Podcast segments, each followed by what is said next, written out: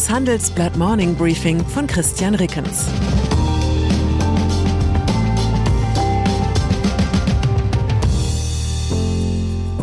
Guten Morgen allerseits. Heute ist Dienstag, der 17. Januar. Und das sind unsere Themen. Soli, Verfahren ohne Finanzministerium. Solide, Frankreichs Kernkraftwerke liefern wieder. Sage Putins Blick auf den Krieg. Nach einer kurzen Unterbrechung geht es gleich weiter. Bleiben Sie dran. Die Welt steht vor gewaltigen Herausforderungen. Zum einen die Energiewende voranzutreiben und gleichzeitig den Klimawandel einzudämmen. Und auch der Energieträger Wasserstoff gewinnt weltweit immer mehr an Bedeutung. Doch wie geht es weiter? Erfahren Sie mehr auf dem Handelsblatt Wasserstoffgipfel 2024 am 12. und 13. Juni in Essen. Infos unter handelsblatt-wasserstoffgipfel.de. Mit dem Vorteilscode Wasserstoff 2024 erhalten Sie einen Rabatt von 15% auf die Tickets. Verhandlung. Heute findet vor dem Bundesfinanzhof in München eine kuriose Verhandlung statt. Verhandelt wird die Frage, ob der Solidaritätszuschlag mittlerweile verfassungswidrig ist. Schließlich ist der entsprechende Solidarpakt II zur Finanzierung der deutschen Einheit bereits vor drei Jahren ausgelaufen. Für Steuerzahler mit hohen Einkommen geht es um eine Entlastung von 3000 Euro und mehr im Jahr.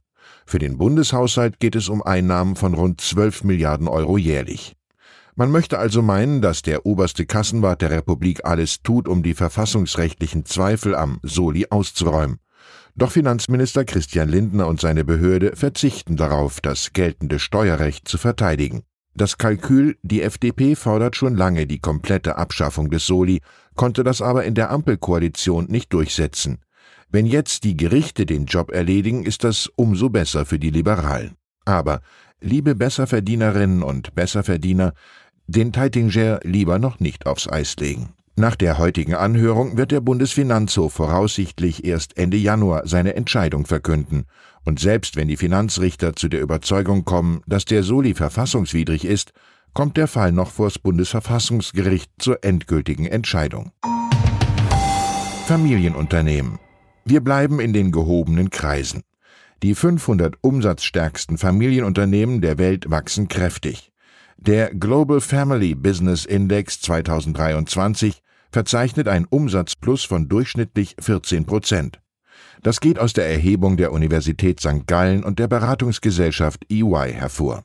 Am stärksten sind demnach mit 21 Prozent asiatische Familienunternehmen gewachsen. In Nordamerika betrug das Wachstum 12 Prozent.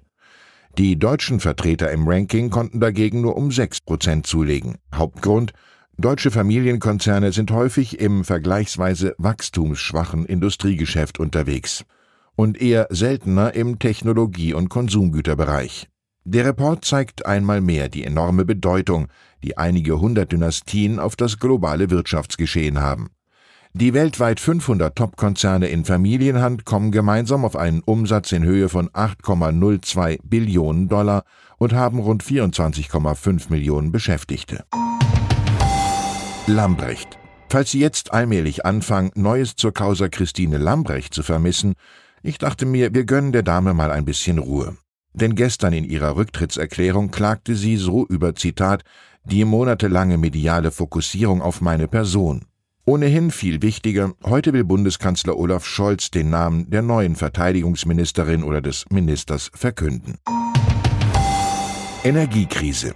Die Warnungen vor dem Winter klangen in Frankreich ähnlich drastisch wie in Deutschland. Wegen der Abschaltung einer Reihe von Atomkraftwerken könne es zu Versorgungsengpässen kommen, hieß es.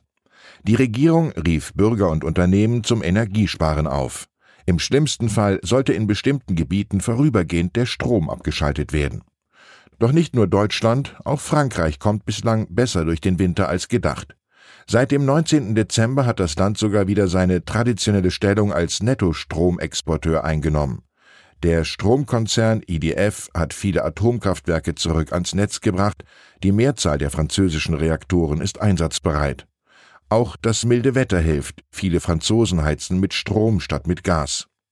Energieministerin Agnès Pannier-Runacher verwies zudem auf Energiesparbemühungen, die den Verbrauch um 7 Gigawatt gesenkt hätten. Das entspreche der Stromproduktion von sieben Atomreaktoren. Ukraine-Krieg Kreml-Chef Wladimir Putin hat gestern mit dem türkischen Präsidenten Recep Tayyip Erdogan über seine Sicht auf den Krieg in der Ukraine gesprochen. Der Kreml sagte nach dem Telefonat, Wladimir Putin lenke die Aufmerksamkeit auf die destruktive Linie des Kiewer Regimes. Dieses setze mit Hilfe der westlichen Sponsoren, die ihre Waffenlieferungen verstärken, auf die Intensivierung der Kampfhandlungen. Die türkische Seite bestätigte das Gespräch und sagte, Erdogan habe sich erneut als Vermittler für einen nachhaltigen Frieden angeboten. Die Realität ist anders. Erst am Wochenende hatte Russland die Ukraine mit einer besonders schweren Angriffswelle überzogen, die Dutzende zivile Opfer forderte. Annalena Baerbock will die russische Führungsriege mit einem internationalen Sondertribunal zur Rechenschaft ziehen. Die deutsche Außenministerin sagte gestern, wir unterstützen den ukrainischen Wunsch der Einrichtung eines Sondertribunals für Russlands Aggressionsverbrechen mit internationaler Unterstützung. Der Hintergrund für den Vorstoß der Internationale Strafgerichtshof in Den Haag ist zwar für die Verfolgung von Kriegsverbrechen zuständig, nicht aber für die Ahndung eines Angriffskriegs. Die Idee eines Sondertribunals ist umstritten, weil sie den Internationalen Strafgerichtshof schwächt. Außerdem gibt sie den Mächtigen im Kreml reichlich Gelegenheit, sich zu Opfern einer parteiischen westlichen Justiz zu stilisieren. Und dann gibt es noch eine in doppelter Hinsicht erfreuliche Nachricht. Erstens erfreulich für die beiden Menschen, die es betrifft. Zweitens erfreulich, weil sie auf angenehme Weise keine große Welle auslöst.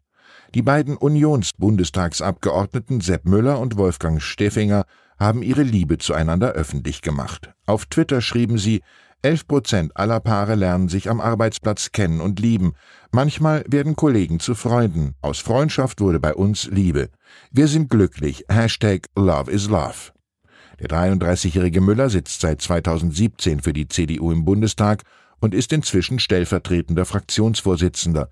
Der 37-jährige Steffinger ist seit 2013 Mitglied im Bundestag. 2017 war er einer von sieben CSU-Abgeordneten, die für die Ehe für alle stimmten. Ich wünsche Ihnen einen Tag, an dem Kollegen zu Freunden werden. Alles Weitere müssen Sie dann selbst wissen. Herzliche Grüße, Ihr Christian Reckens. PS ist der Rücktritt von Verteidigungsministerin Christine Lambrecht der richtige Schritt gewesen? Was muss Ihre Nachfolgerin oder Ihr Nachfolger besser machen? Schreiben Sie uns Ihre Meinung in fünf Sätzen an forum.handelsblatt.com. Ausgewählte Beiträge veröffentlichen wir mit Namensnennung am Donnerstag gedruckt und online. Zur aktuellen Lage in der Ukraine. Künstliche Intelligenz an der Front. Kann moderne Software den Krieg grundlegend verändern? IT-Experten in der Armee und Programme, die Echtzeitinformationen über das Schlachtfeld liefern, in der Ukraine zeigt sich, wie Krieg künftig geführt werden könnte. Karl Schlögel im Interview. Putins Atomrhetorik hat ihren Zweck erreicht. Der Osteuropa-Historiker Karl Schlögel über die Unterstützung für Russlands Krieg gegen die Ukraine, die Realitätsverweigerung deutscher Intellektueller und die Rolle des Westens. Weitere Nachrichten finden Sie fortlaufend auf handelsblatt.com/ukraine. Das war das Handelsblatt Morning Briefing von Christian Rickens, gesprochen von Peter Hofmann. Die deutsche Wirtschaft steht am Scheideweg. Um wettbewerbsfähig zu bleiben, müssen Unternehmen wichtige Transformationen anstoßen. Ab dem 24. April diskutiert die Restrukturierungsbranche Strategien für die Zukunft von Unternehmen. Mit dabei sind unter anderem Dr. Thomas de Maizière, Evelyn Freitag und Professor Dr. Ulrike Malmendier. Mit dem Vorteilscode Restrukturierung 24 erhalten Sie 15% Rabatt. Alle Informationen finden Sie auf handelsblatt-restrukturierung.de.